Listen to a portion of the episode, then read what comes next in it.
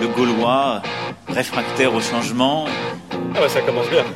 C'est une réforme résolument tournée vers le travail, vers l'emploi, contre le chômage et pour la précarité.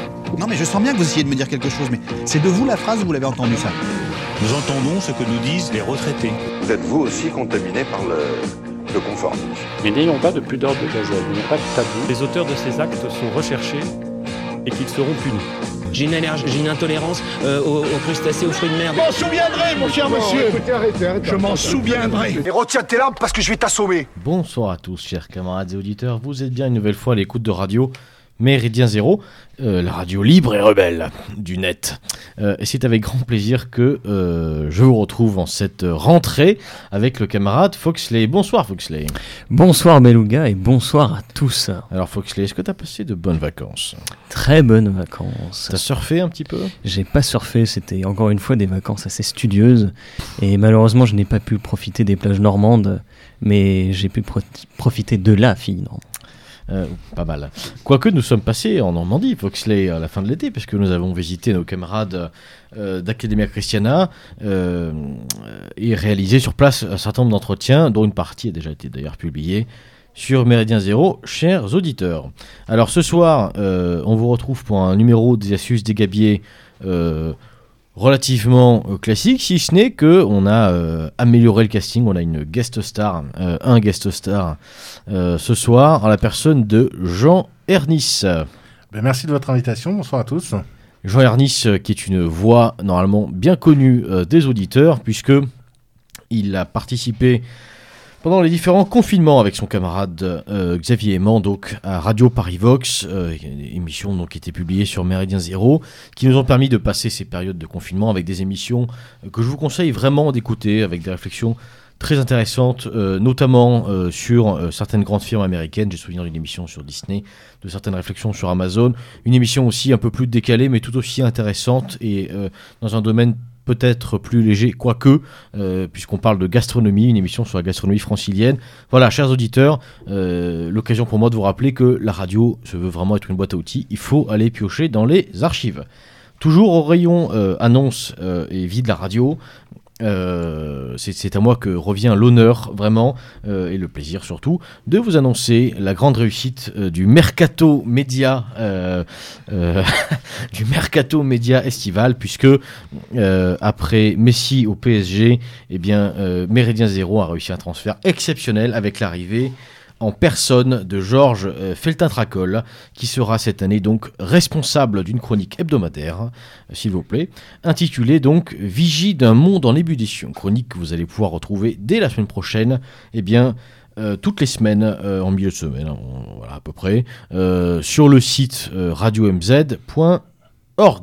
Voilà, vous y retrouverez donc une analyse et des observations courtes et tranchantes évidemment sur l'actualité. Longue vie donc à la vigie d'un monde en ébullition et bienvenue bien entendu à Georges Feltin Tracol sur le navire qu'il connaît d'ailleurs déjà assez bien. Ce soir, euh, pour entrer dans le vif du sujet, euh, on va s'occuper évidemment de l'actualité juridique un peu brûlante du moment, quoique je pense qu'on se retrouvera bientôt pour parler euh, réforme, puisque en ce moment même se tient un séminaire gouvernemental où la réforme des retraites ressort pour la 40e fois euh, du tapis. Euh, donc on va évidemment rester à l'écoute de tout cela avec Foxley. Euh, ce soir en tout cas on va évoluer en deux parties.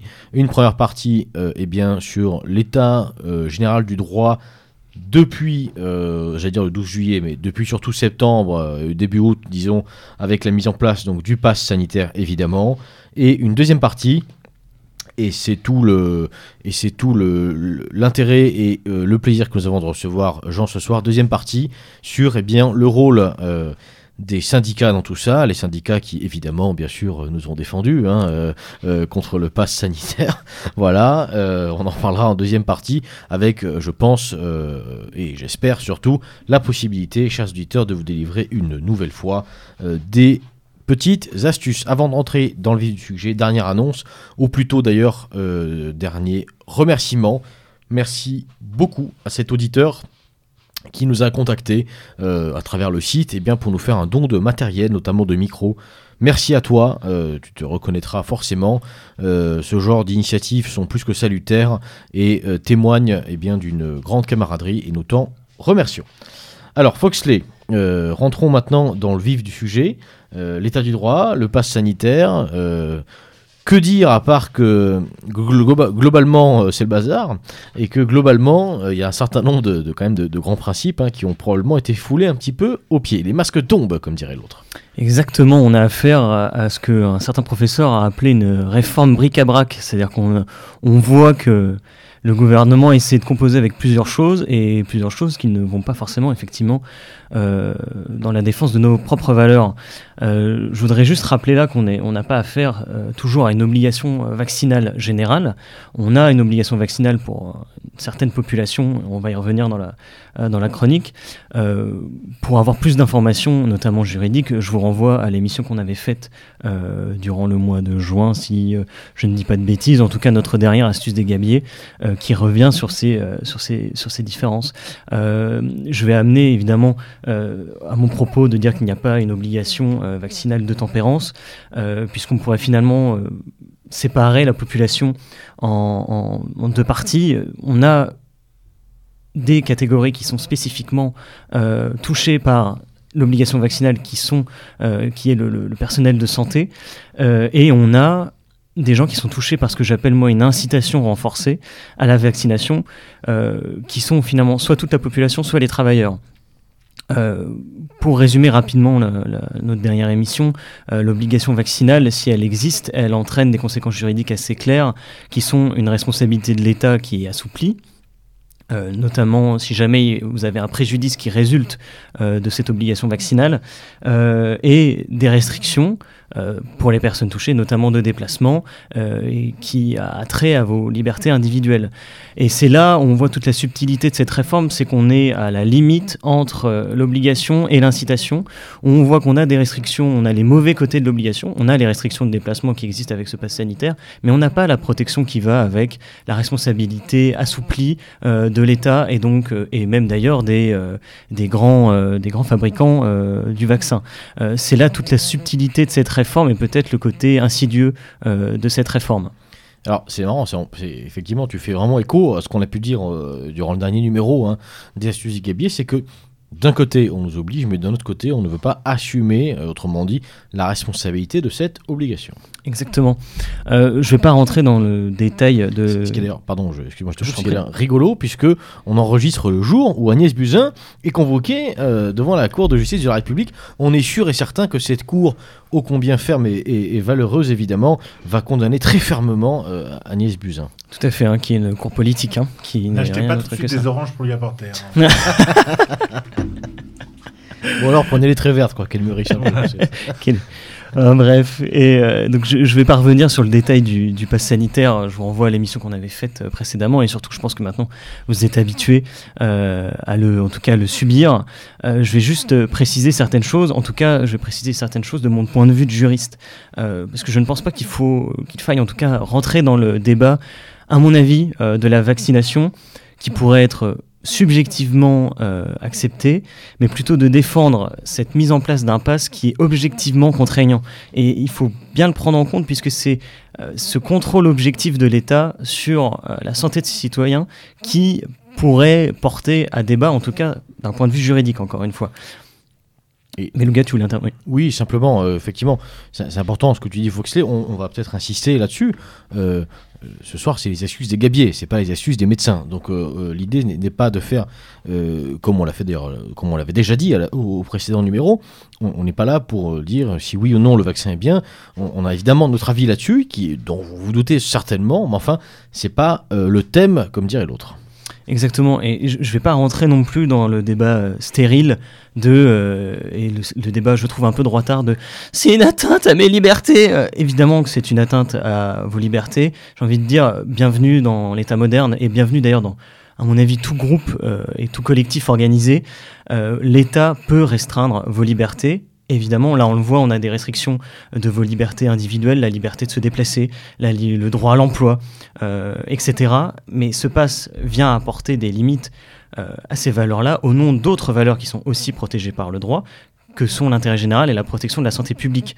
Euh, D'ailleurs, c'est ce qui a motivé la décision du Conseil constitutionnel euh, qui a apporté une conformité de la loi à la Constitution. C'est cette mise en balance et pour le Conseil constitutionnel, les restrictions à ces libertés-là sont acceptables puisqu'on a un intérêt euh, plus fort qui sont la, la santé publique et l'intérêt général de l'État.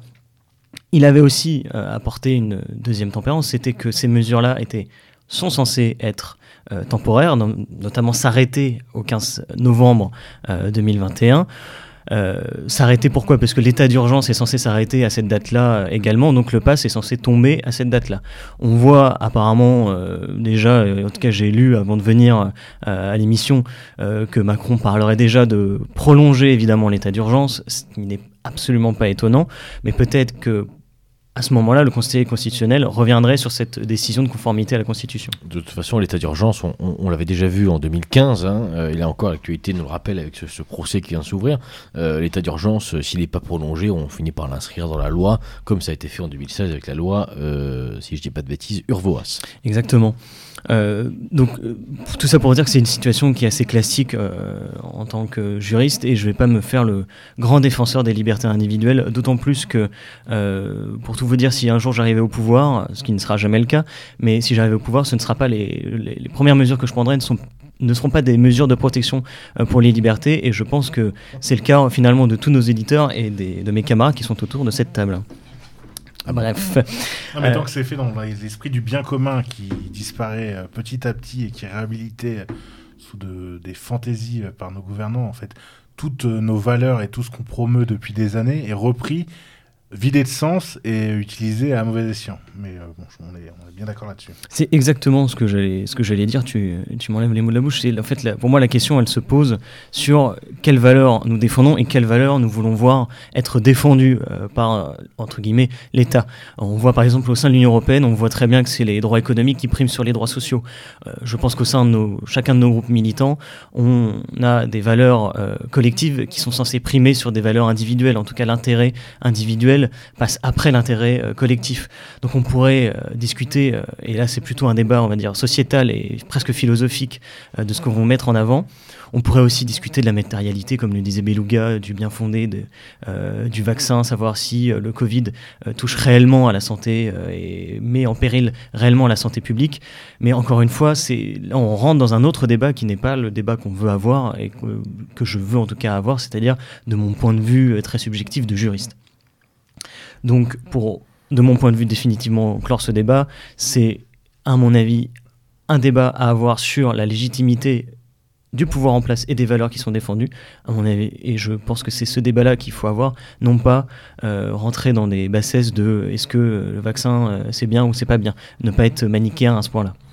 Oui, et alors pour, pour faire un, parallèle qui peut paraître bizarre, ça me rappelle ce slogan, euh, l'immigration, arme du capital. Et en fait, c'est la même logique, c'est-à-dire que, euh, chers auditeurs, nous vous proposons de nous attaquer, euh, si vous voulez, à la maladie, pour le coup, à la racine du mal, plutôt qu'à ses symptômes. La perte du droit d'aller en terrasse, c'est complètement anecdotique. Euh, ce n'est qu'un symptôme du fait que nous sommes euh, en oligarchie euh, depuis un moment, d'ailleurs, ce qui me permettra d'ailleurs tout à l'heure de, de, parler d'une excellente chaîne YouTube en parlant d'oligarchie. Bref, en tous les cas, ce soir, l'idée c'est de comprendre le mal plutôt que de plus en nicher sur ses symptômes.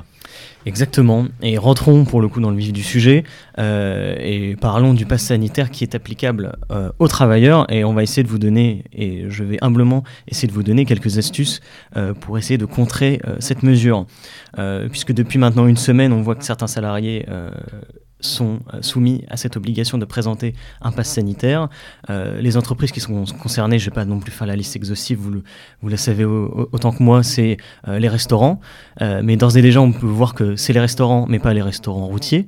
Ça, c'est d'un point de vue social, c'est assez intéressant puisque euh, le routier, c'est celui presque qui a un peu le nerf de la, de la grève, si j'ai envie de dire.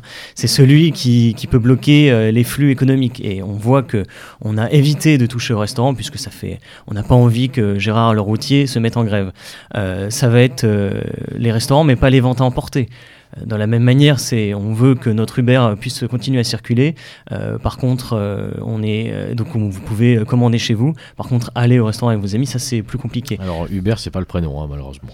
Non, malheureusement. Et d'ailleurs, le livreur n'est pas soumis au pass sanitaire. Non, alors que. Il s'appelle rarement Uber en plus. Il s'appelle rarement Uber, et alors que c'est. Si, alors je suis pas biologiste, mais je, je présume que euh, allant de porte en porte, ce serait peut-être celui qui pourrait véhiculer le plus le virus. Bon, voilà, c'est, on voit, c'est, c'est dans, on est dans cette logique de, euh, de bricolage euh, que je vous annonçais en introduction. Euh, je veux mettre une précision juridique euh, d'emblée, c'est que euh, ne sont concernés par ce pass sanitaire que les salariés qui, intervi- qui interviennent, excusez-moi, dans des lieux dont l'entrée aux visiteurs est soumise aussi à l'obligation de présentation d'un pass sanitaire. Je précise ce point car ça entraîne des conséquences juridiques d'emblée. C'est a contrario, ne sont pas soumis à cette obligation les salariés qui travaillent dans des espaces non accessibles au public, Exemple des bureaux, donc on ne peut pas vous imposer un pass sanitaire si vous travaillez dans un bureau et que vous n'êtes pas en contact avec du public. De même, si vous travaillez sur des heures qui sont en dehors euh, de l'ouverture du public, on n'est pas censé vous obliger euh, à présenter un pass sanitaire. Euh, c'est assez simple, mais rien que ça, déjà, il faut bien avoir ça en tête pour pouvoir cadrer et déjà envoyer une petite crotte de nez à celui qui voudrait faire du zèle. Ouais, je pense que tu as raison c'est très important d'insister là-dessus. Actuellement, c'est la politique du zèle et du euh, à qui euh, en fera le plus. Donc euh, partout, on peut constater le pass n'est pas obligatoire, mais on va l'élargir, on va élargir. Il y a la loi, appuyez-vous sur la loi. Et en plus, pour le coup, bon, on peut accuser le gouvernement de plein de choses, mais la foire aux questions sur le pass sanitaire est bien faite. Et si vous n'êtes pas éligible à ça, c'est très facile de le démontrer. Donc appuyez-vous sur la loi. Pardon. Mais je t'en prie. Cette obligation du pass sanitaire, elle va être étendue à partir du 30 septembre aux apprentis, donc aux mineurs, et euh, aux mineurs à partir de 12 ans euh, et quelques mois, je crois. Là, j'ai vu les 12 ans et 2 mois. Et 2 mois. Enfin, ouais. C'est précis. c'est- euh, je pense que c'est pour coller avec euh, le, le calendrier scolaire, mais bon, enfin, c'est, on voit que de toute façon, cette logique du pass va entraîner de fait une logique de contrôle qui va être effectivement étendue. Mais encore une fois, on n'est pas dans une obligation vaccinale. Pourquoi? Parce que on peut venir travailler si on présente typiquement un pass, un pass sanitaire, un, un test PCR ou euh, un justificatif euh, de rétablissement euh, du Covid de euh, alors c'est six mois, quelque chose. ça va. Donc vous êtes protégé pour six mois. Donc on n'est pas dans une obligation vaccinale.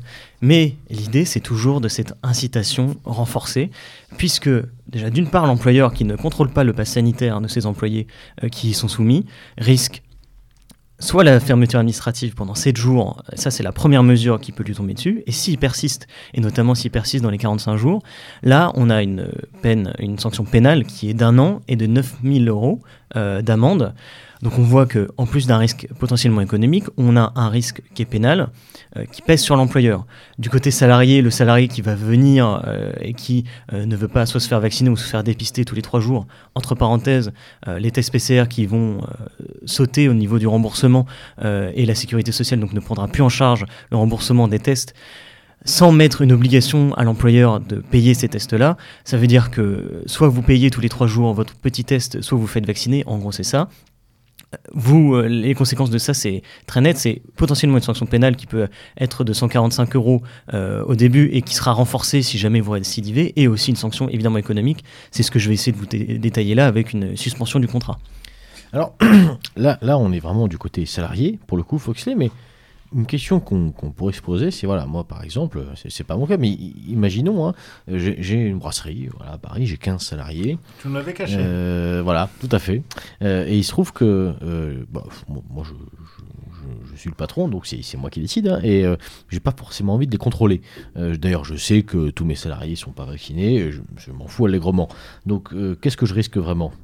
Bah, tu risques, comme euh, je viens de le dire, tu risques un an de prison La et même- 9000 euros la, d'amende. la même chose que le salarié, finalement. Et tu, ah, non, non, ça c'est, pardon, si je me suis peut-être mal exprimé, il y a d'un côté l'employeur qui risque, c'est un an de prison et c'est 9000 euros d'amende, et c'est 7 jours de fermeture administrative. Ça, c'est un maximum. Ça, c'est évidemment Faut un bien comprendre, Évidemment, c'est maximum. évidemment c'est un jugement, euh, voilà. Exactement. Évidemment, c'est toujours, c'est toujours euh, un maximum. Oh. Cependant, je, on sent qu'on a envie de faire aussi des exemples, et on l'a vu pendant euh, le confinement que certains policiers et certains juges ne se sont pas gênés pour euh, faire de l'exemple et donc aller à la sanction la, plus lourde, voire avoir presque, évidemment c'est un an, ça peut être aussi un, ça peut, vous pouvez avoir du sursis, euh, vous pouvez aussi avoir du ferme, du ferme pour une situation comme ça qui euh, n'est pas un trouble. Il y, a- quand même des choses, pardonne-moi, mais euh, il y a quand même des choses, notamment, euh, je veux dire, en termes de, typiquement de charge de la preuve.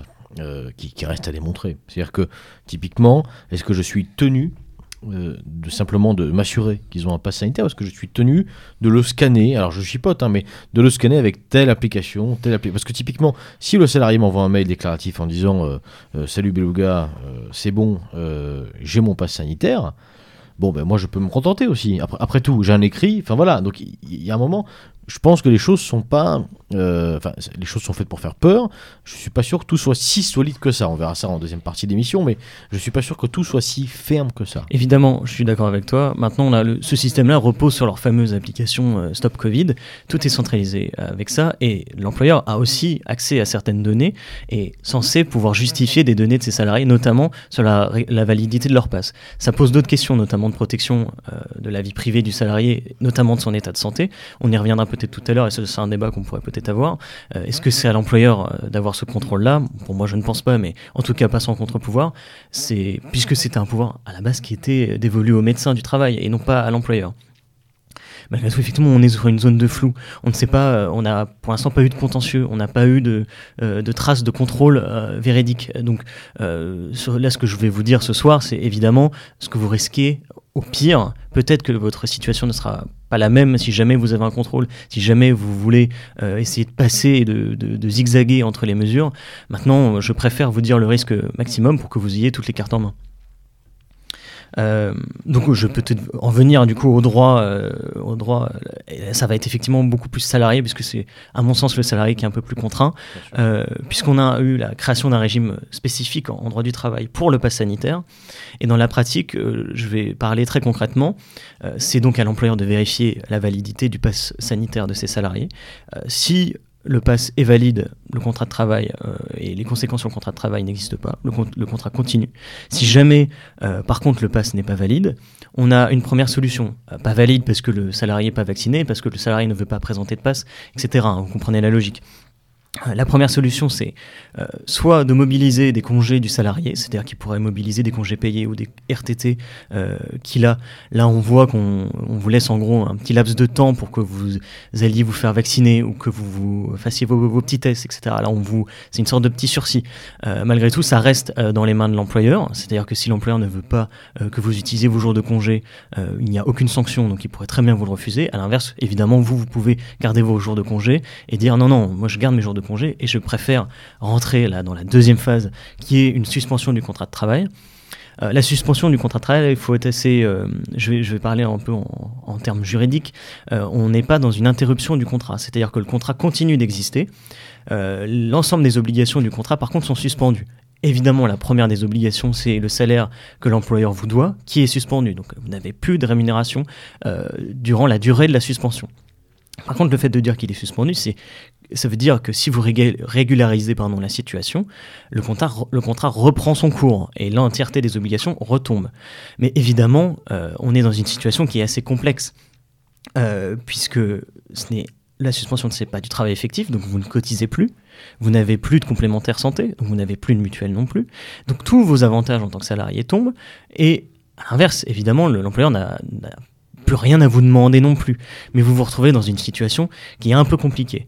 Euh, vous avez... Oui, Jean Non, euh, euh, tu fais bien de parler de ça, mais sur la suspension, il faut savoir qu'un salarié peut dire bah, j'ai pas de test aujourd'hui, j'ai pas de vaccin, donc je ne viens pas, et revenir trois jours après avec un test PCR. Et en fait, cette suspension, ça peut, vous pouvez la, traîner comme ça sur des semaines et des semaines. Vous n'êtes pas obligé d'être sur une période. euh, à un moment, il parlait d'une période de 15 jours où vous êtes mis à l'écart, et après on vous laisse le temps. Non, non.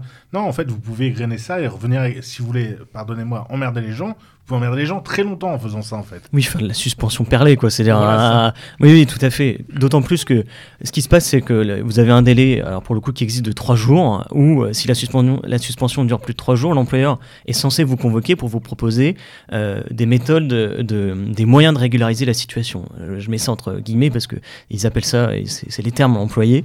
Euh, concrètement, c'est soit ils vous proposent un reclassement sur une activité de l'entreprise qui n'est pas soumise au pass, euh, et là encore une fois, c'est une option, vous pouvez la refuser puisque ça pourrait entraîner une, une modification de votre contrat de travail et donc un avenant à votre contrat de travail.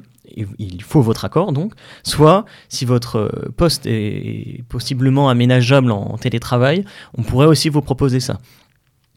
Euh, Je vous dit tout de suite que l'employeur euh, a une incitation de vous proposer ça, n'a aucune obligation. Pourquoi? Parce que si jamais il ne le fait pas, il n'y a pas de sanction qui existe.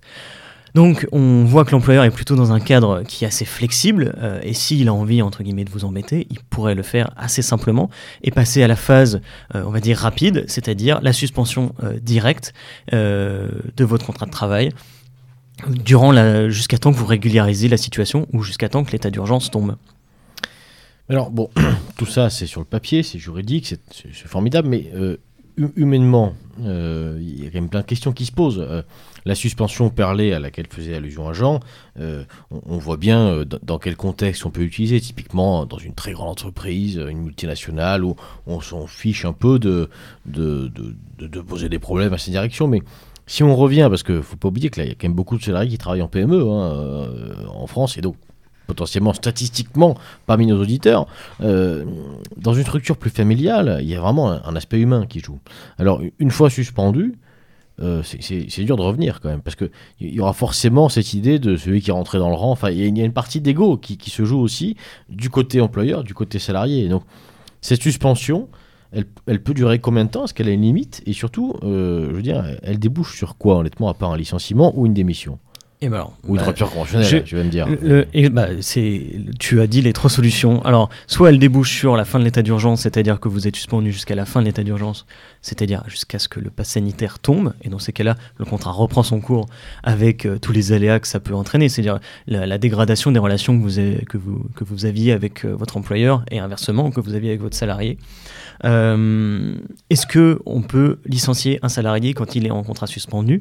Oui, l'employeur peut le faire. En tout cas, euh, le projet de loi prévoyait une procédure dérogatoire euh, au droit commun du licenciement avec un motif particulier, c'est-à-dire que le refus et l'obstination du salarié euh, dans le refus de présenter un passe aurait pu justifier un licenciement. Ça a été censuré par les parlementaires au moment de la navette.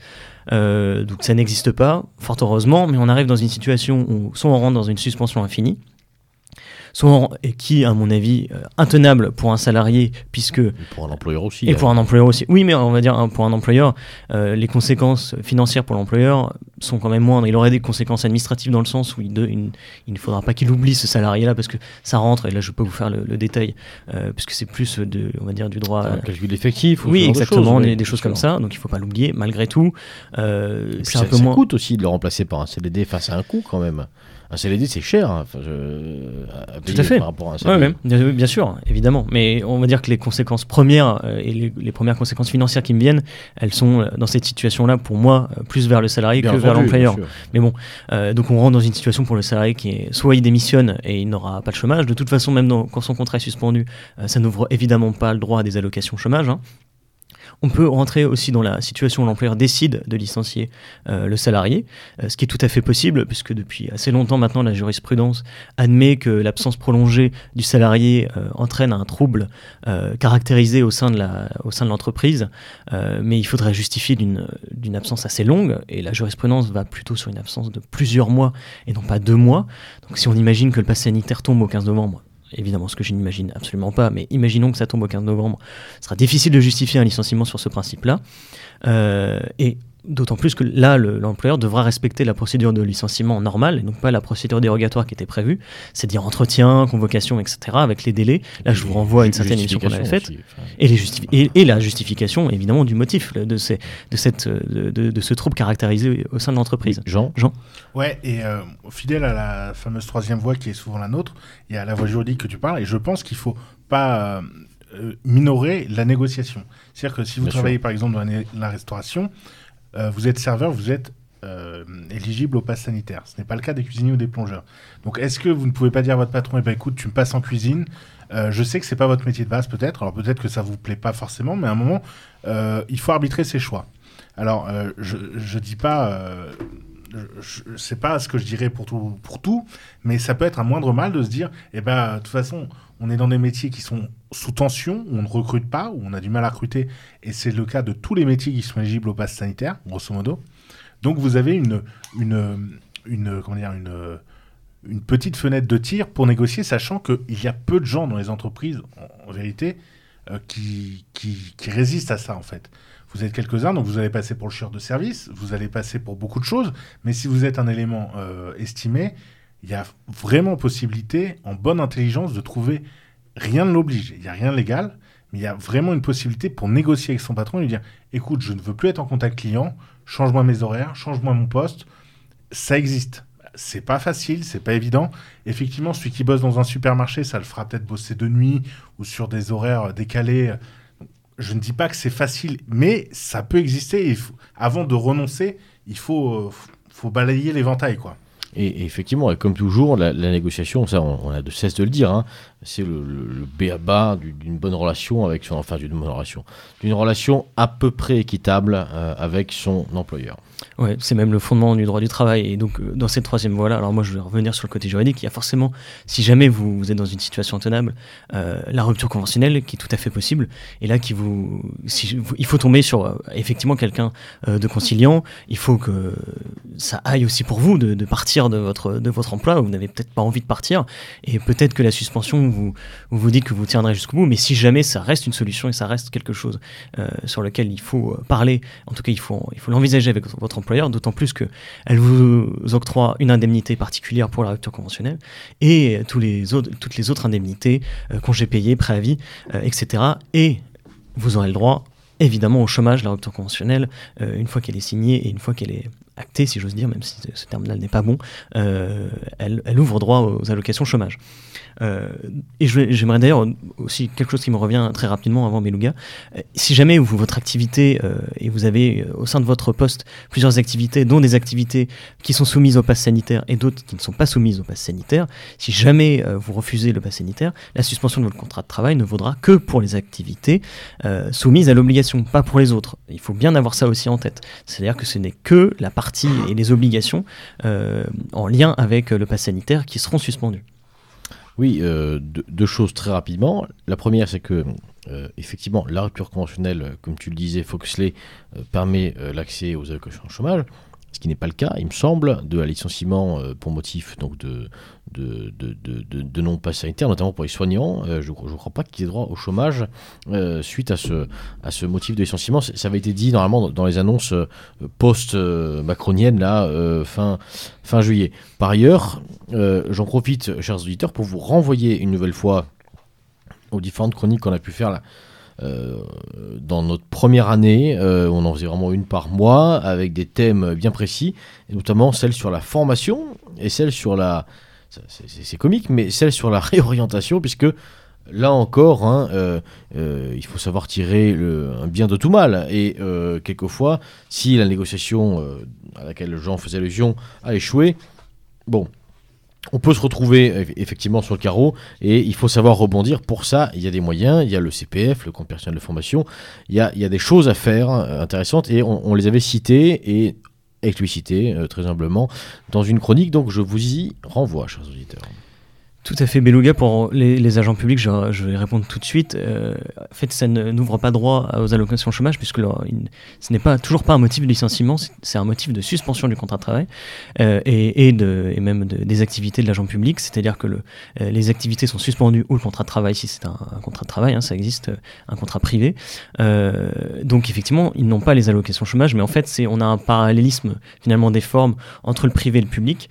et c'est là où on voit aussi toute la, le caractère insidieux, puisque finalement, si on avait eu une rupture brutale avec le licenciement, au moins les choses étaient claires. Là, on reste dans un flou euh, artistique qui amène, à mon sens, euh, c'est toujours le mot, mais une grande insécurité, en tout cas pour le salarié, et donc a fortiori pour l'argent public. C'est pour ça qu'on dit ça, mais c'est plus ou moins un abus de langage de dire qu'il n'y aurait pas les allocations. Et on parle quand même, euh, j'ai vu des chiffres passer à vérifier bien sûr. Euh, donc l'obligation prend vraiment forme pour les soignants, je crois que c'est le 30 septembre, euh, si c'est pas le 15. 15. oui, le 15 septembre, donc c'est la semaine prochaine, enfin oui, la semaine prochaine déjà. on parle, je, j'ai vu passer un chiffre de 300 000 euh, personnels concernés. Bon, ça me paraît beaucoup, mais même si c'était, je veux dire, la moitié, euh, c'est quand même faramineux le nombre de ménages qui vont se retrouver avec un revenu en moins à partir du 15 septembre, c'est-à-dire euh, mercredi de la semaine prochaine. Je crois que juste déjà pour l'obligation du pass sanitaire, c'est plus, c'est presque 2 millions de personnes, donc enfin 2 millions du coup, de travailleurs publics ou privés qui sont concernés. Donc, a fortiori pour l'obligation vaccinale aussi. donc, enfin, dans, dans cette population-là, pas les gens qui sont concernés par l'obligation vaccinale. J'aimerais faire un point rapide là sur les CDD où on, est toujours dans ce parallélisme des formes où on est dans la même situation, c'est-à-dire que le contrat sera suspendu, soit jusqu'à la fin de la mission, euh, et, mais il n'y a pas de, rupture possible anticipée, euh, sauf à prendre un, motif de droit commun du CDD. Euh, là, on a une censure non pas des parlementaires, mais du Conseil constitutionnel, qui a fait à demi, à demi son travail en, acceptant que, enfin en tout cas en, s'appuyant sur le, traitement inégal entre le CDI et le CDD, qui est un principe récurrent en tout cas en droit du travail. Euh, là, je vais revenir euh, très rapidement sur des, sur des, juste sur des points euh, on va dire, de droit social et un peu pêle-mêle, euh, là, qui ne concerne pas que le, contrat, le contrat de travail. Euh, si jamais vous avez un mandat de représentation, donc un mandat de représentation du personnel, euh, que vous êtes membre du CSE, par exemple, la suspension de votre contrat de travail n'entraîne pas une suspension de votre mandat représentatif. C'est-à-dire que vous aurez toujours la possibilité d'utiliser vos heures de délégation, qui vous seront évidemment payées. maintenant, vous aurez évidemment une limite d'accès si les locaux sont soumis à l'obligation d'un pass. Il faudra évidemment présenter un pass, mais utiliser, c'est peut-être le moment euh, de gagner aussi un peu de temps et de vider votre compteur d'heures de délégation pour euh, gagner de l'argent et du temps. Et euh, j'aimerais revenir maintenant sur le, point des, employeurs qui font du zèle, puisqu'on a des fous qui vont encore plus loin que la loi, où on a certains employeurs qui imposent à leurs salariés le pass sanitaire alors même qu'ils ne font pas partie de la liste euh, prévue euh, légalement et donc qui, le pass sanitaire n'a pas à, s'appliquer dans cette situation-là. Je pense qu'ils sont clairement dans l'illégalité et que si jamais un employeur vous vous retrouvez dans cette situation-là, la suspension de votre contrat de travail qui n'est pas justifiée, équivaut à une sanction euh, pécuniaire qui est illégale et qui est euh, sanctionnée par le contrat de travail, euh, par le par le code du travail. Donc, si jamais vous vous retrouvez dans cette situation-là, à mon avis, il faut se battre. Ça existe. tu biperas, je pense, Beluga, mais il y a un monsieur, Laurent Levavasseur, qui est patron de de Blue Linéa à 50 ans en Yvelines, qui nous a dit je suis prêt à assumer le risque, persuadé que d'ici quelques temps, le pass sanitaire sera généralisé donc qui fait déjà du zèle. Ce, genre de personnes-là euh, peuvent, à mon avis, crever la gueule ouverte. Je n'ai pas peur de, mes mots là. C'est insupportable. Et euh, il nous dit que la plupart de ces salariés, euh, il n'y a pas eu de levée de bouclier, que la plupart des salariés ont accepté cette situation-là. Mais tu m'étonnes, ils tiennent les gens, là pour le coup, par la peur, par la peur économique, par la peur sociale. Ne vous laissez absolument pas faire si vous vous retrouvez dans cette situation-là. Melouga oui, euh, sans, enfin, il y a aussi des grands groupes hein, qui font ça. J'écoutais tout à l'heure, euh, je crois que c'est Sodexo qui revendique un taux de vaccination dans ses effectifs de 99%. Alors chez Sodexo, il y a évidemment des serveurs hein, dans, les différents restaurants. Enfin, il y a aussi des gens qui bossent dans les bureaux qui, eux, ne sont pas obligés de le faire. Précision, bien entendu, euh, chers auditeurs, précision obligatoire, ce n'est pas un appel au lynchage pour ce monsieur. En revanche, en revanche, l'idée de euh, l'idée très communément acceptée dans notre famille de pensée de, euh, toujours avoir un carnet pour pouvoir noter et faire euh, des, listes, eh bien, demeure. Mais bien entendu, chers auditeurs, ce n'est pas un appel à la vindicte populaire, pas encore, rassurez-vous. Foxley. Non, évidemment. Euh, on a aussi un abattoir breton, hein, début août, qui a, je vous l'avais dit, ça s'est, vu à l'étranger, vouloir verser une prime à ses salariés vaccinés. On est toujours dans cette même, oui, euh, dans cette même volonté de faire du zèle. Le conseil régional euh, Auvergne-Rhône-Alpes, donc c'est l'autre là, c'est Laurent Vauquiez, a proposé des réductions. Par exemple, si vous êtes jeune et que vous faites vacciner, vous avez droit un, burger quand même offert chez Burger King, ce qui est quand même pas rien, il faut le dire. Voilà, ça, vaut le coup de s'injecter euh, une, thérapie génique, euh, assurément. Bref, Foxley. Oui, alors là, ça sur, sur contrôle, sur le, bien fondé juridique de la prime, à mon avis, ça, pour le coup, ça ne tient pas, puisqu'on a déjà une discrimination qui est euh, liée à l'état de santé, puisqu'on a un traitement différencié en fonction de l'état de santé de vos salariés. Et en plus, on a un principe en droit du travail qui est à travail égal, salaire égal et on ne peut pas faire des différences à ce point-là sur l'état de santé et octroyer des rémunérations différentes en fonction de est-ce que euh, Francis est vacciné ou est-ce qu'il a fait son vaccin pour le tétanos ou pas. Ça n'existe pas. Donc, à mon avis, ça ne tient pas, mais le fait est que ça existe. Donc, euh, n'hésitez pas pareil à, vous faire entendre s'il le faut.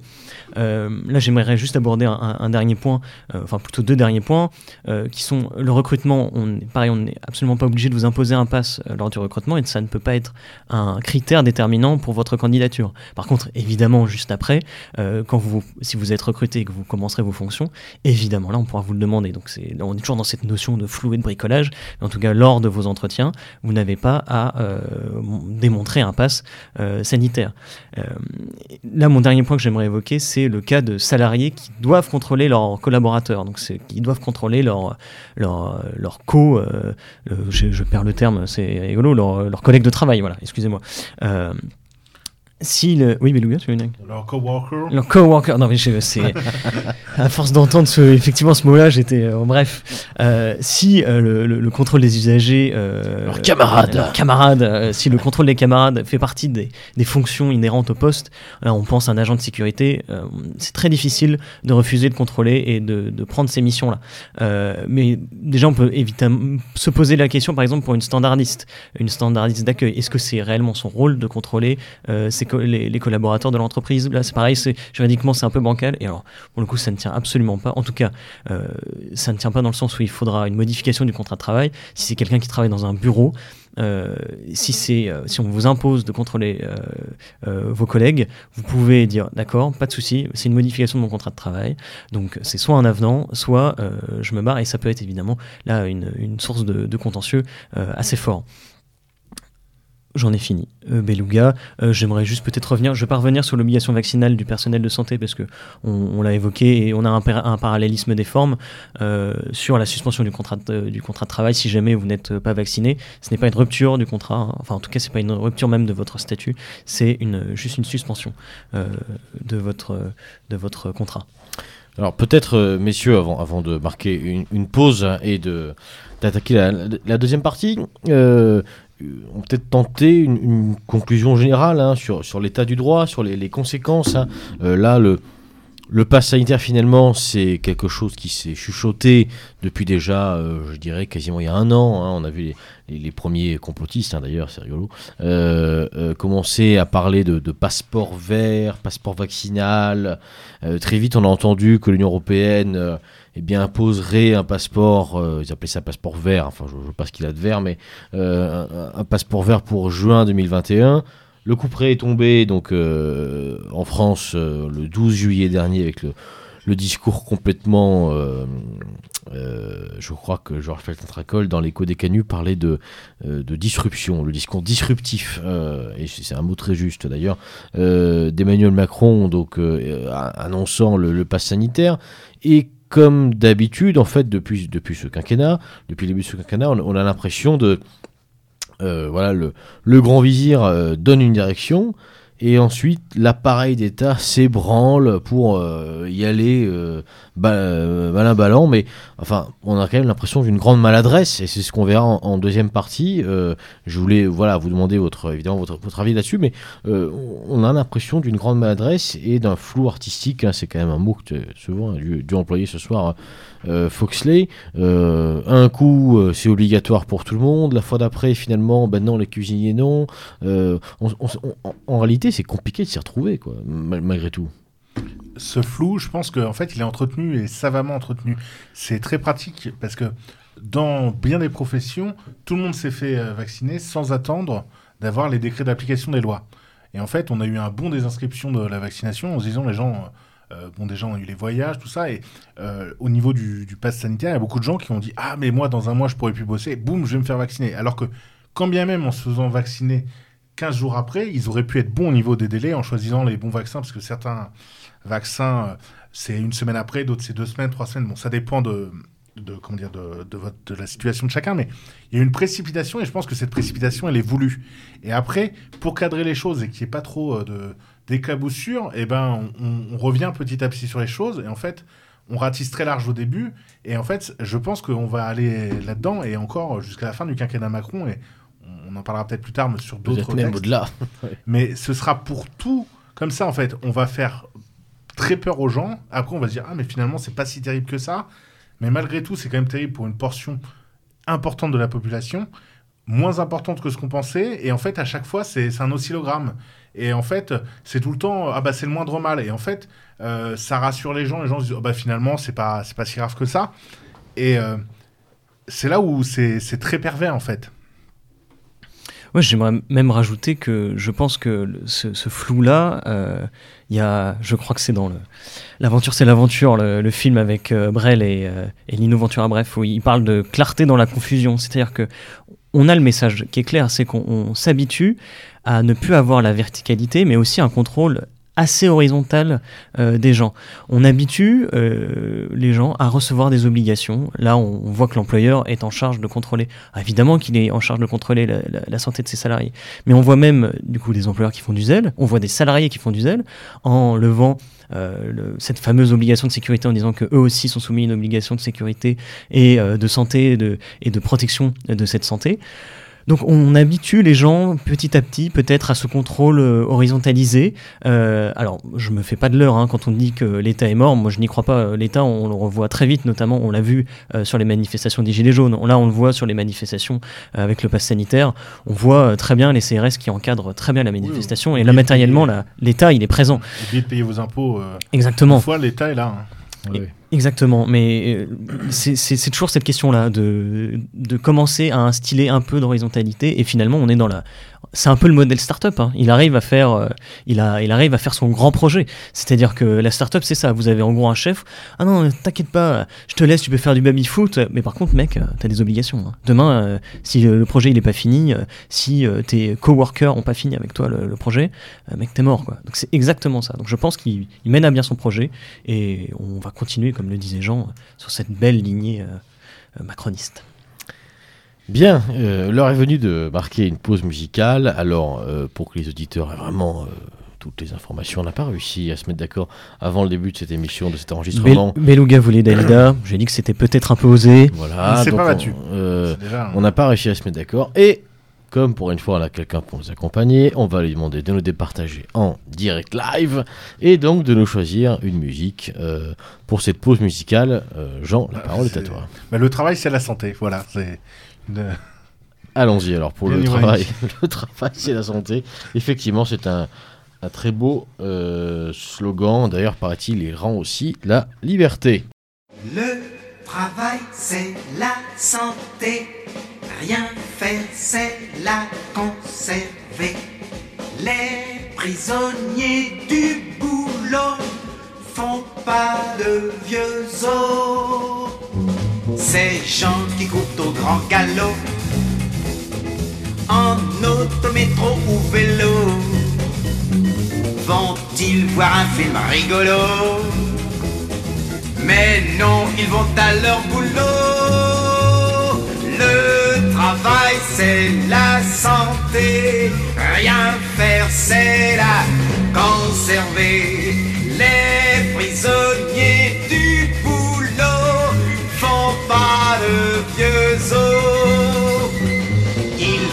11 mois pour les vacances et sont crevés quand elles commencent. Un mois plus tard, ils sont costauds. Mais faut reprendre le boulot. Et tous ensemble Le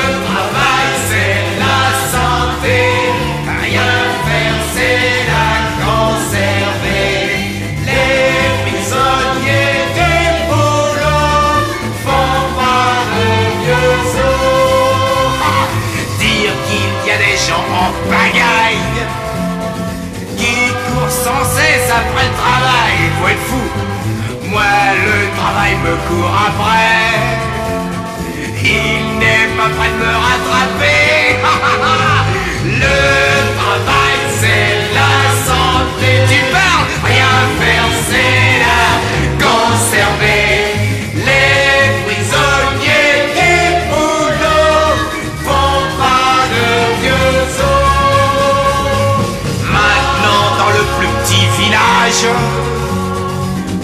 gens travaillent comme des sauvages, je les ai vus, pour se payer tout le confort. Quand ils ont tout vain, ils sont morts.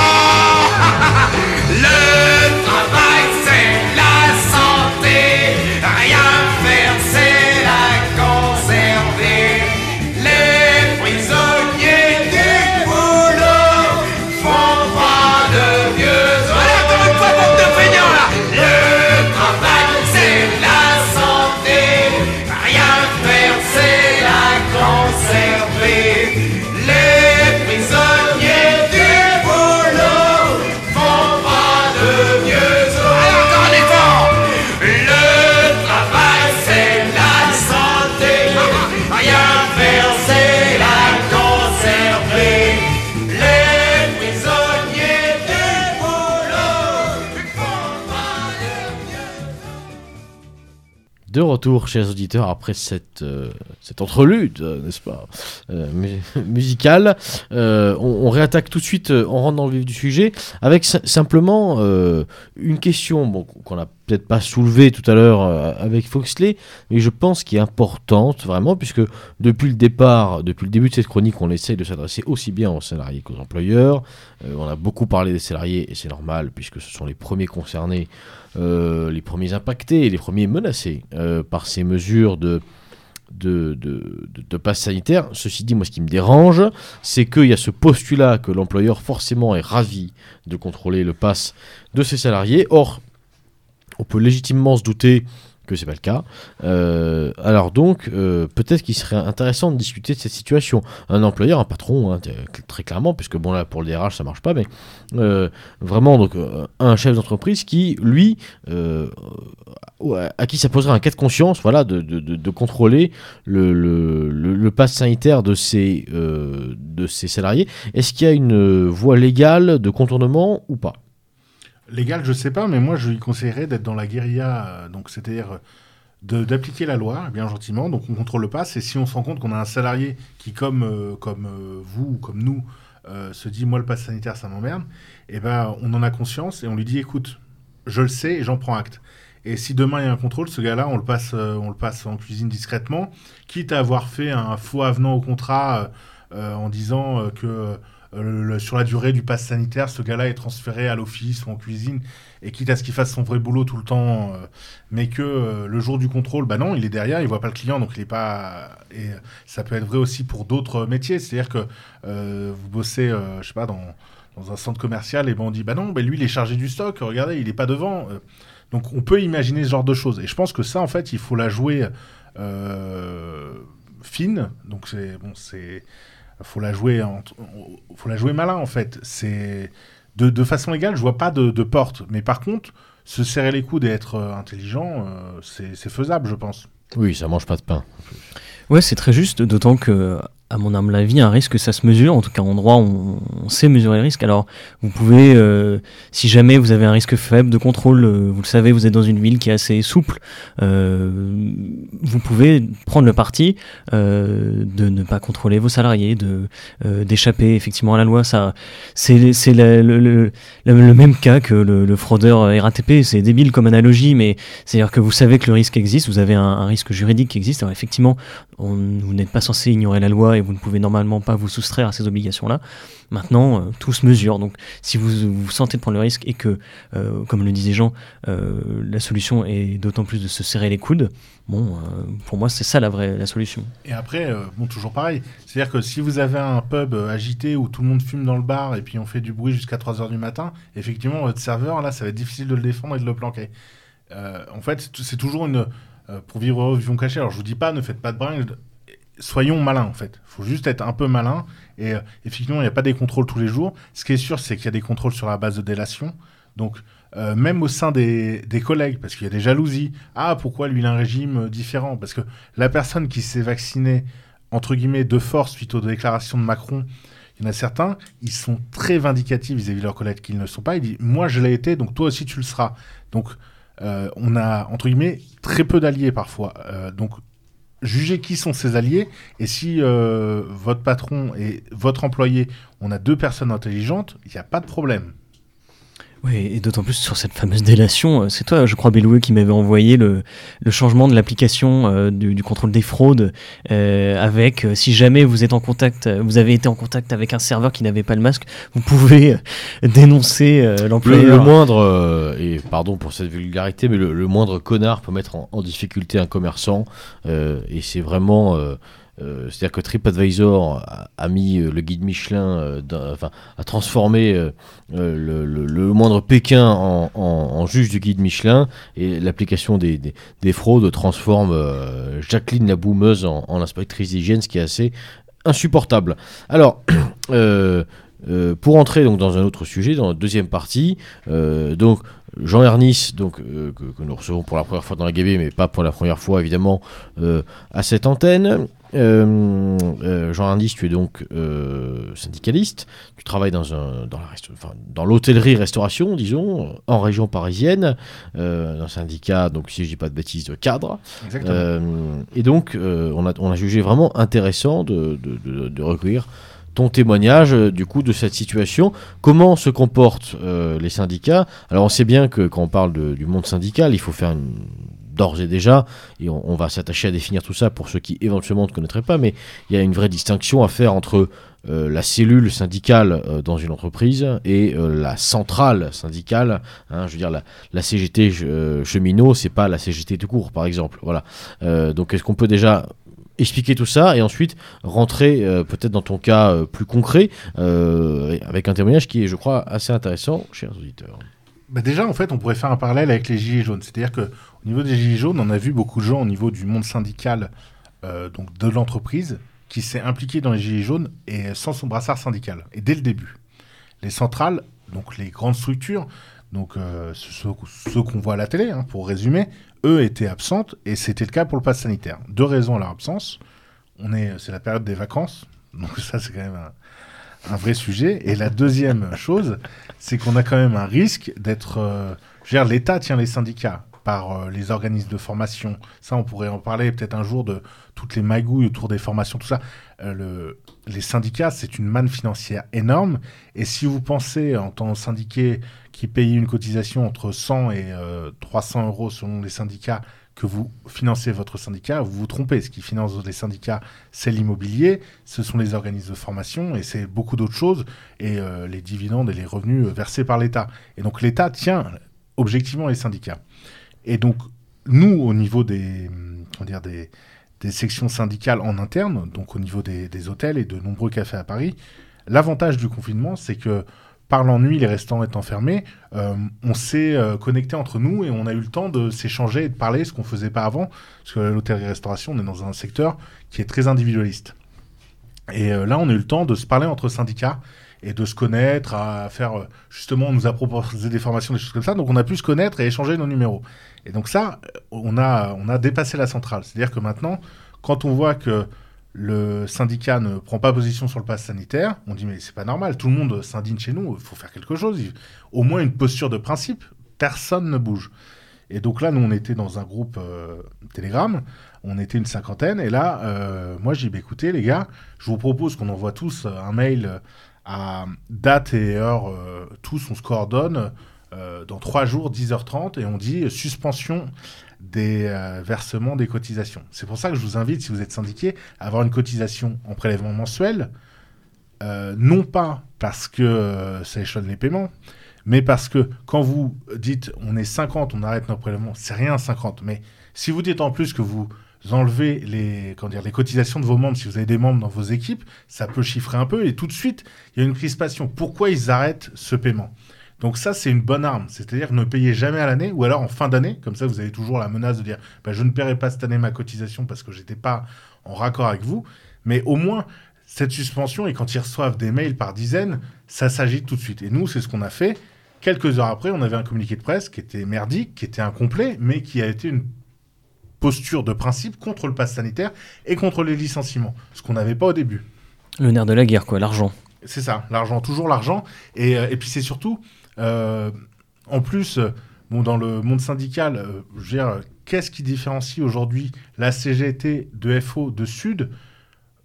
Oui, il y a des grandes philosophies, mais la CGT, on n'est plus à l'époque du, du, révolu- de- comment dire, du syndicalisme anarchisme.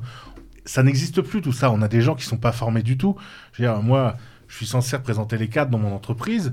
Euh, je suis le seul à citer Proudhon euh, en, comité d'entreprise, parce que les, gens de la CGT en face de moi euh, n'ont rien de révolutionnaire et n'ont rien de, n'ont même pas de formation politique. Maintenant, le, le syndicalisme, c'est une formation, c'est une boîte à outils pour les salariés. C'est, du, on est dans la société du care, donc on, on est des nounous pour tout le monde, mais on n'est plus dans des idéaux.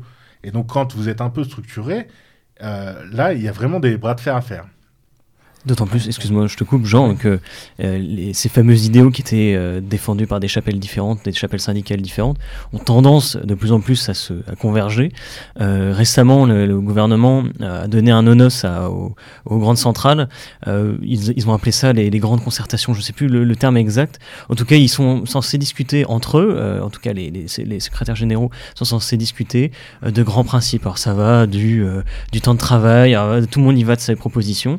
C'est généralement des discussions qui prennent beaucoup de temps, qui ne servent, qui, vont, ne vont aboutir sur rien. C'est du politique et on voit cette, cette convergence d'idéaux puisque même maintenant les différentes chapelles se parlent et créent un projet commun qui sont censés proposer ensuite au gouvernement. En plus, on voit déjà le renversement qui s'est opéré. On n'est plus dans la réclamation et la protestation. On est, c'est le gouvernement qui octroie la possibilité aux syndicats de parler. On voit déjà ce renversement de la parole aussi. Ce qui, est, intéressant d'un point de vue euh, plus organisationnel et plus, j'allais dire presque militant, euh, c'est euh, à travers ton exemple, Jean, on comprend que une nouvelle fois, dans, ce, début de 21e siècle, la grande structure est complètement morte. Euh, c'est une réflexion qu'on qu a eue avec euh, des camarades qu'on a rencontrés euh, lors de l'Université d'été d'Academia Christiana, lors d'entretiens qui seront publiés un peu plus tard. dans l'année, on a rencontré tous ces petits groupes voilà, un peu éclatés sur le territoire, les Dijonais, les Aixois, les Lyonnais, etc. Et au, au bout d'un moment, on leur a dit, mais en fait, vous militez en petits groupes parce que vous êtes issus pour certains euh, de groupes qui ont été dissous. Et on voit bien que ces grandes dissolutions ont montré, à l'échelle du militantisme euh, national, hein, nationaliste d'ailleurs aussi, et identitaire hein, euh, évidemment, euh, et bien que les grandes structures étaient complètement mortes. Alors, dans le cadre du syndicalisme, il y a une espèce d'amorphie, d'atrophie de la grande structure qui ne fait rien. Et c'est quand même incroyable qu'il faille, qu'il faille euh, 50 syndicalistes euh, et, que ces 50 syndicalistes, à travers ton exemple, réussissent à mobiliser une grande structure, une grande centrale pour faire un communiqué de presse. Parce que ce genre de situation, qu'est-ce qui se serait passé euh, probablement euh, au milieu du XXe siècle? Je ne suis pas sûr que la centrale aurait, plié. Il y a une force beaucoup plus grande, il me semble, euh, de, structure euh, chez les syndicats. C'est évident. Et même, j'ai l'impression que les syndicats patronaux, donc euh, par exemple l'UMI, euh, qui est le syndicat patronal majoritaire, étaient beaucoup plus vent debout contre ces mesures-là que les syndicats euh, salariés. C'est-à-dire que les syndicats salariés sont ah bah on a été payé plusieurs mois à la maison. Euh, en fait, ils sont très ah bah on nous a donné l'aumône, donc maintenant on doit remercier le gouvernement. Outre le fait que la majorité des gens ont euh, validé totalement euh, le discours sanitaire, le discours et ça, c'est euh, ça, c'est le premier drame. C'est-à-dire que oui. au niveau en interne, nous, au niveau de l'hôtel, j'étais le seul pendant plusieurs semaines à militer euh, pour que le pass sanitaire soit bien appliqué. C'est-à-dire que le pass sanitaire, dans notre entreprise, on a un patron qui nous a dit, il va être appliqué à tous les, toutes les personnes de l'entreprise sans distinction.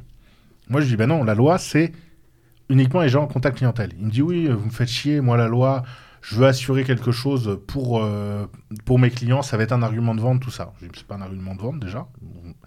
Et euh, en fait, c'est ce qu'on disait tout à l'heure, la menace, euh, lui faire comprendre. Et puis, bon, à un moment, ben, on, sort, on sort ce qui nous reste un peu dans le slip, puis on lui dit, bah, écoute, moi j'irai au prud'homme, et j'accompagnerai je, au prud'homme tous les gens qui ne sont pas, par la loi, obligés à faire ce pass sanitaire. Et puis, et puis rendez-vous, et puis tu lui donnes un stylo, tu fais un peu de théâtre, et tu lui dis, vous le chéquier sur vous, sinon tu dis, euh, je prends peut-être les cartes bleues. Bon, c'est là où il, faut théâtraliser les choses. Euh, et en fait, cette théâtralisation fait que ça vous apporte des sympathies dans les autres membres du syndicat qui vont dire, ben, c'est vrai qu'on est quand même des contestataires à la base. Même si moi je suis pour le vaccin, même si moi je suis pour euh, toutes ces choses-là, on reste des, des, empêcheurs de tourner en rond. Et du coup, on rallie des gens à notre cause par, euh, par la provoque un petit peu. Donc moi, j'ai un peu fait la surenchère, et du coup, j'ai emmerdé pas mal mon patron, et euh, il a lâché, il a dit, bon, bah, ce sera euh, le cadre de la loi. Il me dit, mais euh, préparez-vous, dans quelques mois, la loi changera. Je dis, bah, la loi changera, on assumera quand il faudra que la loi change. Mais en attendant, vous n'avez pas à supplanter la loi. Et moi, je lui dis, en plus, je fais ça, c'est pour vous, euh, parce que ça va très mal se passer. Je veux dire, on va, on va dans des, des mesures. Et ça, en fait, c'est ce c'est un peu la stratégie qu'on a menée avec euh, tout ce groupe de syndicalistes qu'on avait sur Telegram, là, en disant on mène tous un peu. Alors, il y en a certains qui sont euh, pro-pass sanitaire, pro-vaccin et tout, mais sur le principe, on veut défendre, parce que, comme je dis, il y a quand même assez peu de personnes, en tout cas dans les gens qu'on fréquente, qui sont contre ça. Alors, moi, j'en connais beaucoup dans ma vie personnelle, mais euh, en fait, euh, avoir une stature et dire euh, je renonce au café, au bar, au resto, c'est facile. Et alors, il y en a beaucoup qui n'y arrivent pas à le faire alors que c'est facile. Renoncer à son boulot et son salaire, c'est pas facile. Et donc, moi, je, dis, je, ne jetterai la pierre à personne sur quoi que ce soit. Je peux comprendre qu'on soit obligé de, de ça. Ce qui est sûr, c'est qu'il faut rien attendre des, des centrales, mais les centrales, faut les faire bouger, il faut leur montrer qu'en fait, on les attend plus. Et ça, c'est terrible pour eux. Parce que le fait qu'on se structure comme ça, là, on a reçu quelques messages. Euh, oui, euh, ils veulent reprendre la main parce qu'en fait, euh, qui sont ces gens Pourquoi Mais Et donc, on n'est pas menacé d'exclusion, attention, hein, mais on nous rappelle quand même qu'il y a des structures, il faut passer par notre chef, il faut passer par notre secrétaire. Non, non. Pour l'instant, on est là, et puis bon, si on nous fout dehors, on, ira militer dans un syndicat, et puis ce sera très bien. Mais alors, ju justement, euh, jusqu'à quand on va. Enfin, si, on essaye de faire un peu de la projection, peut-être même d'ailleurs de dépasser euh, cette histoire de, passe sanitaire, euh, jusqu'à quand va durer cette mascarade des centrales?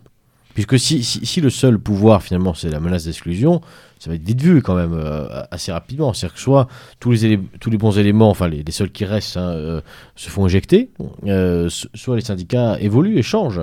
Mais je pense que ça, on a une piste au niveau de, du public. C'est-à-dire qu'on le voit notamment dans la police ou dans la SNCF, c'est qu'il y a des petits syndicats qui sont en train de se monter. Et ça, c'est assez nouveau. Il y a des structures qui se montent ou des structures euh, bon, très extrémistes, euh, entre guillemets, hein, mais genre oui, euh, sud. Ou hors service chez les flics, ou ce, ce genre et, de choses. Euh, qui, vont, qui vont être des structures qui vont vraiment être en radicalité par rapport à la centrale et qui vont être intouchables parce qu'ils sont un noyau et qui commencent à agiter en nombre. Au niveau du, du, dire, du privé, ça va être difficile parce qu'en fait, il y a déjà plus personne dans les syndicats. Il n'y a plus de syndiqués en France. On est à quelques pourcentages, on n'est même plus à 10% de syndiqués. Donc, en fait, c'est un jeu de dupes. C'est-à-dire que moi, si je reste syndiqué personnellement, c'est parce que mon syndicat m'apporte une assurance, m'apporte euh, un avocat. D'ailleurs, bonne anecdote, on a un cabinet d'avocats, le plus gros cabinet euh, d'avocats sur la place parisienne en termes d'hôtellerie-restauration, qui a gagné des procès pendant des années pour la CGTFO. C'est un mec, euh, il a fait plier un nombre de boîtes énormes. Ce type-là, quand il y a eu l'annonce du pass sanitaire, avant même qu'il y ait décret, il a fait un mémorandum d'une quinzaine de pages avec euh, tous les points à lever en disant là il y a ça, là il y a ça, il y a ça. En fait, ça c'est un appât en disant faites-moi bosser les gars. Euh, et, euh, et, du coup, moi je vois ça, je dis putain, c'est ah, top. Et j'envoie un mail à ce monsieur, je dis bravo. Du coup, quelles sont les étapes maintenant? Il dit ben, moi j'attends qu'on me sollicite et qu'on me paye quoi. Et en fait, personne n'a sollicité cet homme. Il a fait ce truc qui était qui était béton avec des arguments, avec des choses en disant euh, lui, il était prêt à mettre des, recours même au Conseil constitutionnel. Aucune centrale ne l'a suivi.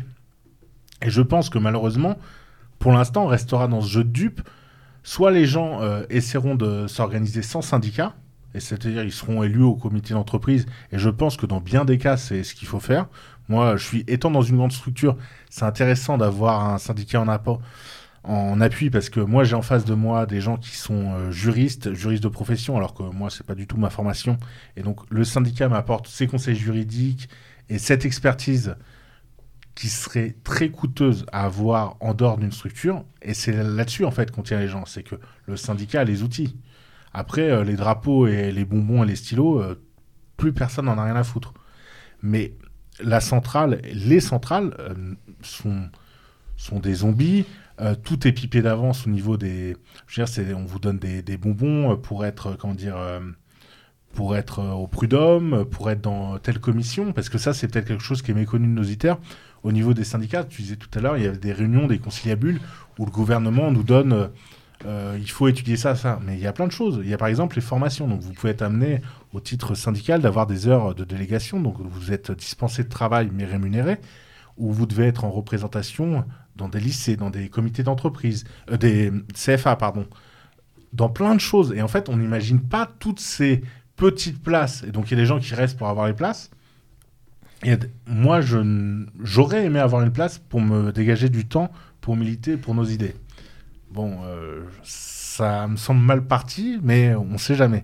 Si je peux devenir conseiller prud'homal, ce sera très bien. J'aurai du temps pour faire autre chose.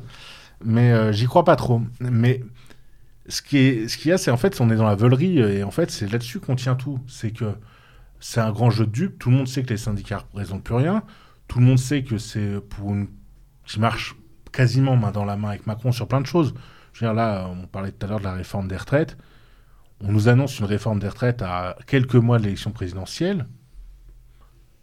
Pour l'instant, personne bouge, personne n'a appelé. Je veux dire, il y a, même euh, il y a 25 ans, je pense que on avait tout le monde dans la rue deux semaines après, quoi. Euh, même sans aller jusqu'à 25 ans, le, dernier qui avait essayé, c'était Sarkozy, avec euh, la retraite à euh, 67 ans, je crois. Euh, Enfin, ça avait donné lieu quand même à, quelques à quelques soulèvements. C'est quand même malgré tout intéressant ce, témoignage-là, euh, du fait d'avoir réussi à...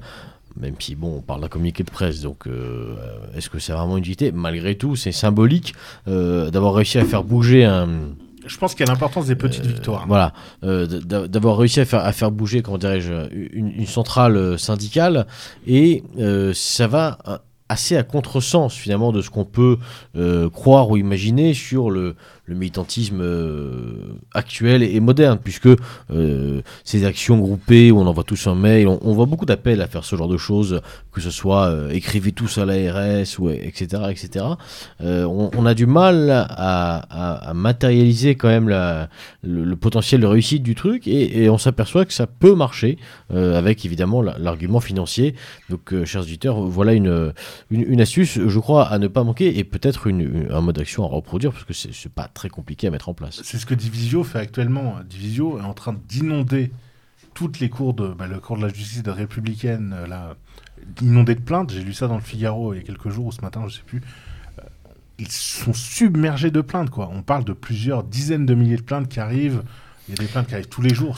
C'est d'ailleurs pas le seul à, f- à- à le faire. euh, Je n'ai rien contre, contre cet avocat-là, mais je, le, toujours le côté médiatique moi, me dérange un peu. Il y a un, un maître de conférence euh, euh, qui est à Nice, je crois, qui est beaucoup moins médiatisé, qui fait, euh, qui fait exactement les mêmes actions, qui pour le coup, je crois, est euh, a fait, euh, attaché au, à, un, à un collectif notamment. euh, ah, le nom m'échappe. euh, exactement. là, oui. ouais, je crois qu'il il est rattaché à ces personnes-là. Il est assez clair et pour le coup, maître de conférence, c'est-à-dire que c'est un universitaire. hein, c'est un, c'est quelqu'un qui a un grade donc universitaire et qui est beaucoup plus mesuré, qu'on voit un peu moins et qui pour le coup, à mon avis, un peu plus. euh, je me méfie moi toujours un peu. Ah, des- Même les gens de droit et liberté. euh, Oui, complètement. Que vous avez reçu déjà d'ailleurs. Thibaut euh, Ouais, Mercier, Thibaut Mercier, tout à fait. ouais. continue à faire des actions. Complètement, le cercle droit et liberté. pour ouais. le coup, euh, plus discrète, mais euh, tout aussi euh, efficace. Je pense que oui, effectivement, il faut pas hésiter à matraquer. Et puis, en fait, c'est surtout, euh, on n'a plus rien à perdre, en fait. Je veux dire, on a déjà tout perdu, on perd tout au quotidien. Donc, à un moment, il faut, euh, faut plus hésiter. Et en fait, les personnes vraiment qui sont réticentes sur ce pass ou sur d'autres choses, et en fait, il faut qu'on y aille. On n'a vraiment plus le temps et on n'a plus le droit, en fait, de, les petites lâchetés du quotidien sont actuellement se paieront le prix cher dans quelques années. Donc, je pense que euh, c'est à nous de nous lever. Il faut célébrer nos petites victoires. Je veux dire, ce coup du communiqué de presse, c'est de la merde, mais c'est bien parce que sur le principe, ils ont dû se positionner. Et si demain, parce que demain il y aura des procès, pour l'instant il n'y a rien, mais le jour où il y aura des procès, on dirait mais les gars, vous l'avez écrit là. Et là, on devra refaire une pression, on devra remettre en branle le système et on leur dit ah non mais vous l'avez écrit, vous l'avez acté. Et en plus c'est signé, c'est votre nom ça. euh, Donc maintenant on va soutenir telle personne. Et il faudra être là pour la jurisprudence et pour soutenir ces gens-là.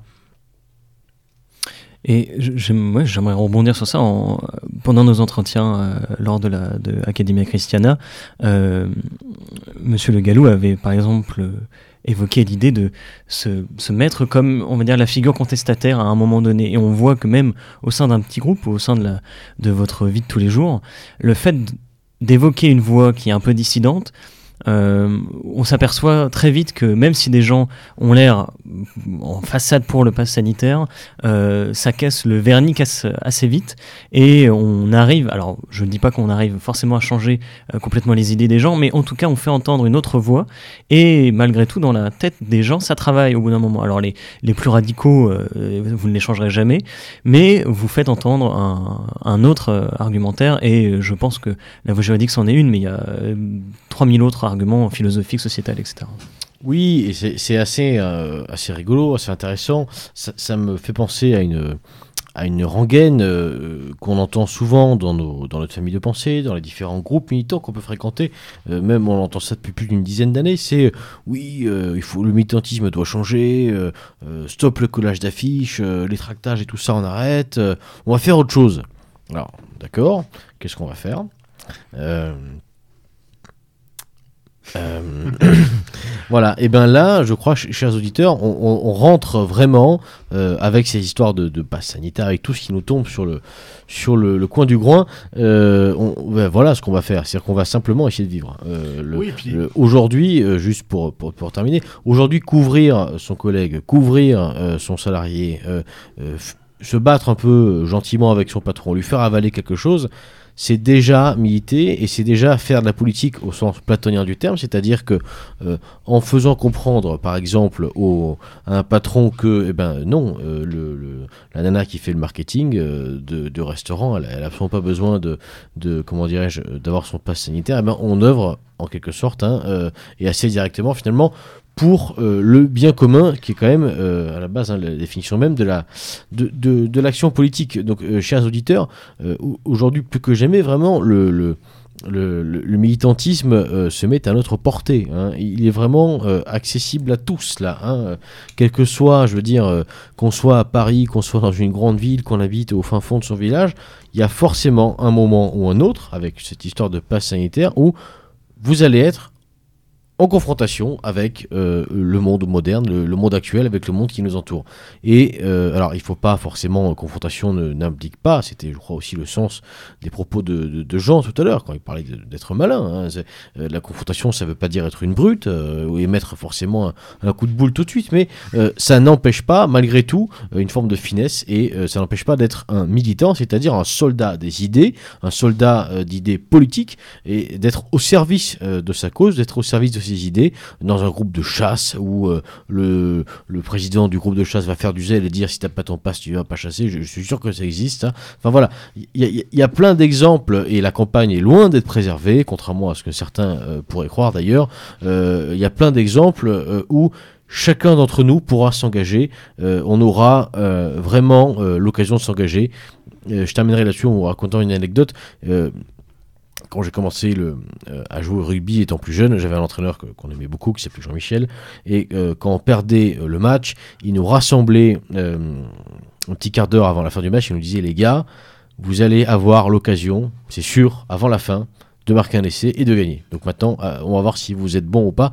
Je crois vraiment que de plus en plus on en est là. Chacun de nous a maintenant l'occasion, et, et le pass sanitaire est quelque part un tremplin, un formidable tremplin euh, là-dessus. Je repense à Jean-Claude Gana qui, était presque content du pass. De ce point de vue-là, je suis assez d'accord avec lui. Euh, c'est une opportunité qui nous est offerte, eh bien, de nous engager encore plus, pas forcément nous dévoiler, pas forcément de devenir, euh, je veux dire, des, des skinheads avec euh, le blason de la Charlemagne sur le, sur le, sur le bras. C'est pas ce que je dis. Je dis simplement que l'occasion est là, eh bien, de rayonner, de s'engager et encore une fois de pas laisser la place, euh, eh bien, aux autres qui eux promeuvent euh, toujours plus de conneries. Euh, je repense par exemple, on parlait de Sud tout à l'heure. je sais plus laquelle de leur section, par exemple, n'était pas satisfaite parce que en fait le gouvernement aurait dû rendre la vaccination obligatoire tout de suite. Voilà. Et gratuite. Et gratuite évidemment. Et surtout pour les réfugiés. Euh, voilà. Enfin bon, chers auditeurs, c'était c'était un peu mon, mon euh, c'était un peu mon, ressenti très, très personnel là-dessus, mais euh, euh, ne ratez pas cette occasion euh, qui nous est offerte. Jean. Non, mais tu as entièrement raison. Et si je peux me permettre juste une incise, et on, tu l'as dit en début d'émission, Foxley, c'est-à-dire que ne perdons pas de temps à dire t'es vacciné, t'es un connard, t'es pas vacciné, t'es pas un connard. En fait, la question n'est pas là. La vaccination, c'est très personnel. Chacun fait ce qu'il a à faire là-dedans, chacun a son avis là-dessus, et personne ne sait, pour être honnête. Ou alors ceux qui savent euh, sachent mieux que nous. hein, pour, euh, Mais en toujours est-il que, en fait, ça ne doit pas être le sujet. Je pense à un très bon camarade, j'ai dîné encore avec lui hier à la maison, qui était vacciné, mais au tout début. Il s'est vacciné pour euh, la grippe aviaire. C'est quelqu'un qui est scientiste, il croit en la science, il, il est à fond là-dedans. Par contre, il n'a pas loupé une manif contre le pass sanitaire, il boycotte les établissements pour faire plier. C'est-à-dire que il faut pas se tromper de combat. Et en fait, surtout ne cédons pas au, ferment de la division stérile. C'est-à-dire que des ferments de division, il y en a, mais ils ne doivent pas être stériles. C'est-à-dire qu'il ne faut pas se cacher derrière son doigt pour ne pas agir. Il ne faut pas dire oui, mais ceci, oui, mais moi je suis plutôt pour le vaccin parce que je crois que c'est bien, ou non, mais moi parce que je veux pas être fréquenté quelqu'un qui compte. Ciblons bien, euh, pardonnez-moi l'anglicisme, mais choisissons vraiment les, les, les, causes de division. Et les causes de division, c'est certainement pas mon camarade est vacciné ou il n'est pas vacciné, c'est philosophique. C'est ce qu'on disait au début, en fait. Et euh, on a des émissions de Méridien Zéro qui expliquent bien notre conception de la vie et de, et de la cité. Et euh, on n'est clairement pas, à, en fait, à se, sentir le trou de balle, pardon, sur qui est vacciné ou pas, en fait. Notre combat, euh, il est bien plus large que ça. Voilà, chers auditeurs, euh, on, touche, on arrive gentiment à la fin de, à la fin de cette émission. Alors évidemment, comme d'habitude, hein, euh, très humblement, on a essayé de vous, de vous, donner quelques éléments de réponse sur le pass sanitaire. On est évidemment à votre disposition euh, à l'adresse mail euh, des Gabiers, Foxley les astuces des protonmail.com, sachant que je pense que, je sais pas si vous avez vu les dernières péripéties de ProtonMail qui apparemment euh, fait de la délation aussi, donc peut-être que nous changerons d'adresse mail, euh, mais en attendant, c'est elle restera euh, celle avec laquelle vous pouvez communiquer avec nous. Évidemment, si vous n'avez pas envie de, de mettre des informations personnelles dedans et des détails trop personnels, vous pouvez évidemment le faire, mais toute question, qu'elle soit juridique, pratique, ou autre, que sais-je, n'hésitez pas. Euh, on prend à chaque fois du temps euh, pour vous répondre. En tout cas, on, essaye. Voilà, donc n'hésitez pas effectivement à nous contacter par ce biais. On sera ravis, euh, ravis et eh bien de vous, de vous, bah, de vous aider le plus possible. N'hésitez pas aussi à piocher, hein, je le dis souvent, dans, les archives hein, de, de, des Gabiers et de la radio de manière générale. Normalement, là, en, 10 ans, enfin les Gabiers c'est bien plus récent, mais euh, en, 10 ans, vous avez quand même un, certain nombre d'éléments de réponse sur pas mal euh, de choses. Euh, Jean, un dernier mot peut-être pour la fin? Bah Déjà, je vous remercie de l'invitation et à chacun de lutter comme il peut lutter et où il peut lutter. Et en fait, le domaine est vaste et on ne s'en rend pas forcément compte. Et en fait, euh, je pense qu'on a tous beaucoup à faire, mais des petites actions du quotidien. Et je pense que le, le temps du boycott n'est pas révolu pour tout. Le pass sanitaire, on pourra le faire plier seulement grâce à l'économie, parce que c'est ce qui régente tout, malheureusement. Mais c'est comme ça que fonctionne la société actuellement. Et s'il est retiré dans les centres commerciaux, c'est parce que les centres commerciaux se pètent la gueule d'un point de vue de chiffres et si euh, actuellement toutes les terrasses et tous les bars de Paris sont pleins, on va pas se mentir, c'est pas comme ça qu'on va faire plier le pass sanitaire. Donc, continuez à soutenir vos camarades qui ont des restaurants et qui jouent le jeu, quitte à leur montrer un pass à eux, parce qu'il faut aussi être malin. Si votre camarade a un restaurant et qui vous demande le pass, il est certainement prêt à couvrir quelques camarades qui ne l'auraient pas, mais qui le demandent à l'ensemble de sa clientèle. Ça peut se comprendre parce que peut-être qu'il a des risques de délation de ce qu'on disait. En fait, comme je disais tout à l'heure, il faut être fin dans ses, dans ses analyses et tout. Il faut jamais dire Ah, mais lui, il contrôle le pass, c'est un enculé, on croyait que c'était un camarade. Si tu viens sans passe et que c'est un vrai camarade, il t'acceptera et ce ne sera pas un sujet de discussion. Par contre, qu'il le demande à tous ses clients et notamment à ces connards de boomers qu'ils le dénonceront prestement parce qu'on ne leur a pas demandé, parce que les gens, ça, il faut quand même, on n'en a pas parlé, mais les gens, on ne leur demande pas le pass. Ils ont le pass sorti avant même qu'on leur réclame je suis dans le train, euh, donc je suis dans un train TER qui n'est pas soumis au pass sanitaire. J'entends. Euh, mais vous ne contrôlez pas mon pass sanitaire, monsieur Ben non, non, non, on le contrôle pas et on t'emmerde. Déjà, on le contrôle pas dans les trains où on doit le demander. Et en plus, là, mais je veux dire, donc les gens sont dans un zèle. Donc ne, jugeons pas les gens hâtivement. Soyons malins, soyons discrets et euh, construisons cette société alternative qu'on veut depuis des années. Là, on a un boulevard devant nous. Je veux dire, euh, l'État peut faire toutes les lois contre le séparatisme qu'elle veut. Elle acte le séparatisme actuellement. Donc, euh, profitons-en, j'ai envie de dire. Voilà, dans la dernière émission euh, de l'écho des canuts, euh, l'invité euh, parlait d'une société secrète existant au début du XXe siècle, dont j'ai évidemment oublié le nom, et, qui avait pris, on s'en fout du nom, et qui, avait pris pour symbole eh bien, un loup recouvert d'une peau d'agneau. voilà, chers auditeurs, notre accoutrement pour les années euh, qui viennent. Foxley, merci beaucoup. Mais je t'en prie, Melouga. Merci à Jean surtout. Euh, voilà, merci, merci, Jean d'être venu, de nous avoir euh, supporté ce soir. Et chers amis, chers camarades, chers auditeurs, nous vous souhaitons une excellente année radiophonique et beaucoup de courage à ceux qui d'entre vous seront impactés par cette actualité hautement brûlante. Et euh, pour se donner un peu de, un peu de cœur à l'ouvrage, on a évidemment euh, convié notre bon copain, eh bien Jacques, euh, à nous accompagner sur cette, sur cette première émission de l'année. Alors Jacques, Ah, j'ai cru que tu changerais pour cette année. Tu veux qu'on change? Bah, je, je, je trouve que. y a- y a- Il me coupe dans ma fin d'émission. je- suis désolé, mais a- tu te souviens de ce personnage qui avait dit Je hais cette époque. Ah alors là, si Est-ce tu que tu prends- peux me faire un petit plaisir Si tu prends par les sentiments, parce que, à savoir, bon, on fait une incise, chers auditeurs, euh, lorsque Foxley et moi allons dans une manifestation, quel que soit le thème, euh, peu importe le thème de la manifestation, nous tenons absolument à ce qu'un slogan soit lancé. Et d'ailleurs, je lance du coup, j'en profite, un appel national et solennel à tous les, à tous les auditeurs euh, Méridien Zéro. La prochaine fois que vous serez plus de deux, c'est quand même souvent le cas, dans une manifestation, scandez le slogan suivant La musique, on s'en fout, nous on veut du SAROU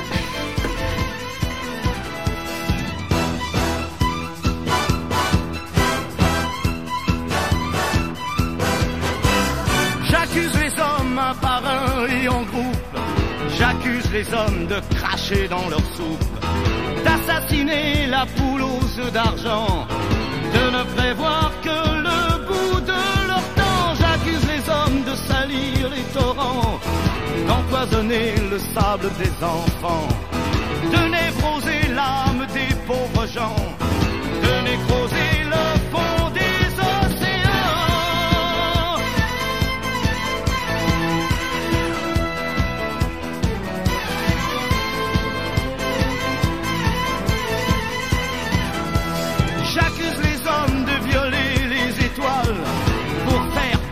le cap canavéral, de se repaître de sexe et de sang, pour oublier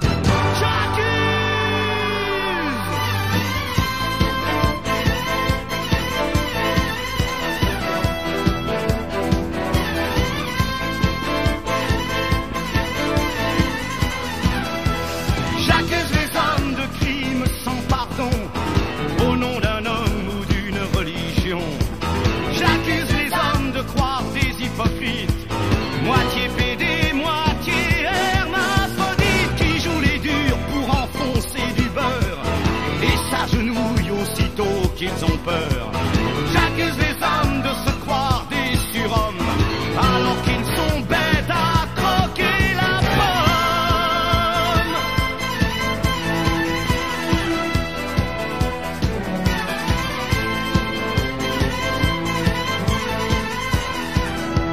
J'accuse les hommes, je veux qu'on les condamne au maximum qu'on arrache cochons pour voir comment